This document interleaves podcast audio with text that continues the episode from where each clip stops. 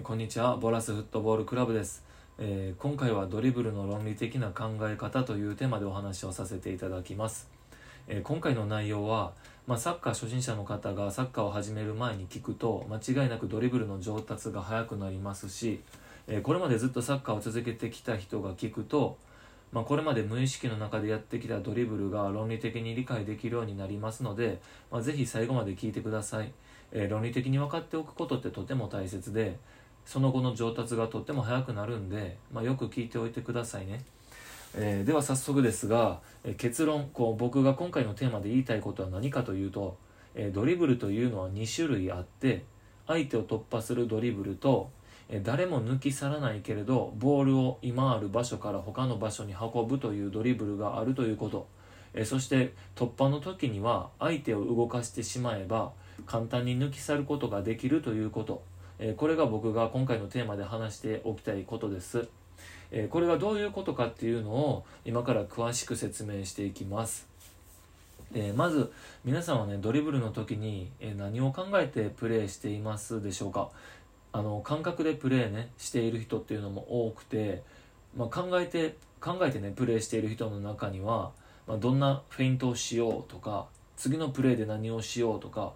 えー次のプレーでこんなことしたいなそのためにどうすればいいだろうみたいなことを考えている人が、まあ、いると思います。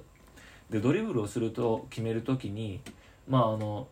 ドリブルがね必要かどうか判断する時にまず考えてほしいことがあって、えーそれがね、えードリブルには2種類あるっていうところです。で簡単に言うと、え突破のドリブル。これスペインではレガテと言うんです。でこれともう一つ運ぶドリブル、えーこれがスペインでコンドクションと言うんですけれども、えーこのつまりねディフェンダーを突破して相手の守っているエリアに入っていくべきなのかそれとも今いる場所から違うスペースに自分でボールを運んでいく方がいいのかそしてもしくは他の人にボールをね預けた方がいいのかパスですよね。主にこの3つからプレーを判断していくべきだということです、えー今回はね判断の話ではなくてドリブルの話なので、えー選択肢の中にあったパスという選択は考えずに、えー突破のドリブルか運ぶドリブルかで考えます。で突破のドリブルは相手にボールを奪われる確率があるのでこれ注意が必要です。え突破のチャレンジをするときにはボールを奪われた後のことも考えてください。例えばここで奪われると一気に相手にチャンスを与えてしまうなとかシュートを打たれてしまうなとかそういった場合は突破のドリブルっていうのはタブーです。でここで間違えてはいけないのはチームとしてどんな戦い方をしているかそして自分の役割が何なのかということです、えーチャンスになる確率の方が高ければ失敗してもいいからこうどんどんチャレンジしようとしているチームであれば突破のドリブルを、えー試みてもいいと思うんですけれども例えばねチームの戦い方としてリスクを最小限に戦うと決ま決まっているチームなのであればたとえ突破したらチャンスになる場面であってもね奪われる危険性っていうのがあるのであれば突破のドリブルを試みるべきではないのかもしれません、えーこれはねまずチームのことをよく知ってから判断していかないといけないっていうのを大前提です。で次に、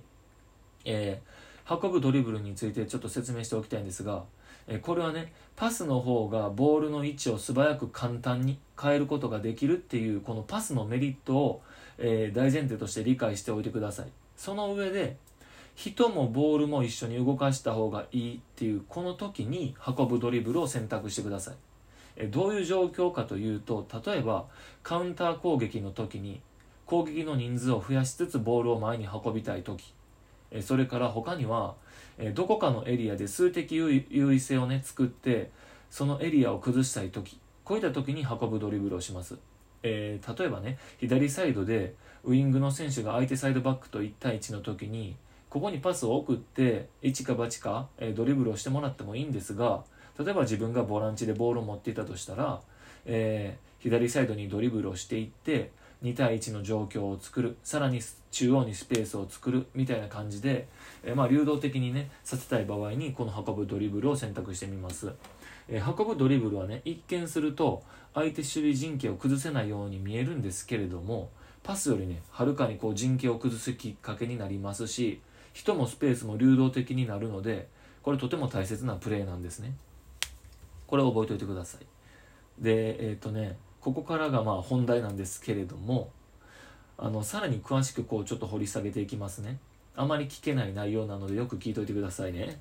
あの先ほど説明した突破のドリブルってあるじゃないですか。でこれがね、えー、皆さんおそらく上手くなりたいと思ってると思うんです。でさっきの話を聞いてじゃあ具体的にどうすれば相手を突破できるんだとこううなった人もいると思うんですね。でこれ僕はねこの答えを知っています、えー、理論上どうすればいいのかっていうのが分かっています。あの突破のドリブル。これはねドリブラーとディフェンダーの原理から紐解くとよくわかると思うんですがボールを持っている選手がドリブルしている時相手ディフェンダーはこのドリブルをしている選手と同じ方向に同じ距離だけ動くんです。えどういうことかというと例えばドリブルしている選手が右に3メートル動くと相手ディフェンダーも同じ方向に3メートル動きます。ドリブルしている選手の前をね防ぐためですよね。ドリブルしている選手が前に進むとディフェンダーは後ろに下がります。たまにこれ下手なディフェンダーがこの動きができてなくてドリブルしている選手が向かってきているのにえー、自分も前に出てボールを取りに行ってしまう出て行ってしまって簡単に抜かれてしまうみたいなことがあるんです。でこれはねドリブラーと同じ動きができていないから簡単に抜かれるんですね。うまいディフェンダーほどドリブラーと同じ動きを遅れずに乱れずにこなします。で、えー、ここまでを結論付けるとですね、えー、つまりドリブラーが動いた方向にディフェンダーは動くということ、え右に動けば同じ方向に動くし左に行けば同じように左に動きます。ドリブラーが前に進めばディフェンダーは抜かれないように後ろに下がってドリブラーが後ろにボールを運べばディフェンダーはこう距離を空けたくないので空けないために前に出てきますよね。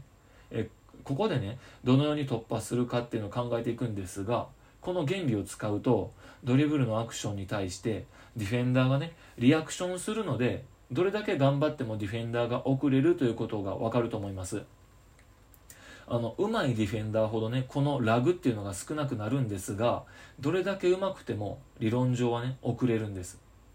でこれを利用して、え突破のドリブルを成立させることができます。もう皆さんはお分かりだと思います、え例えばねドリブルで右に動いて素早く左に行けば遅れて動いたディフェンダーを抜くことができます。これ左右だけではなくて、え前後や斜めでそれを考えていくっていうことです、えこうすれば突破は簡単になっていきます。あのさらにこれ付け足すと相手ディフェンダーは背中の方向にすぐには動けないので背中方向にボールを運び出して突破するように考えてドリブルしていきます。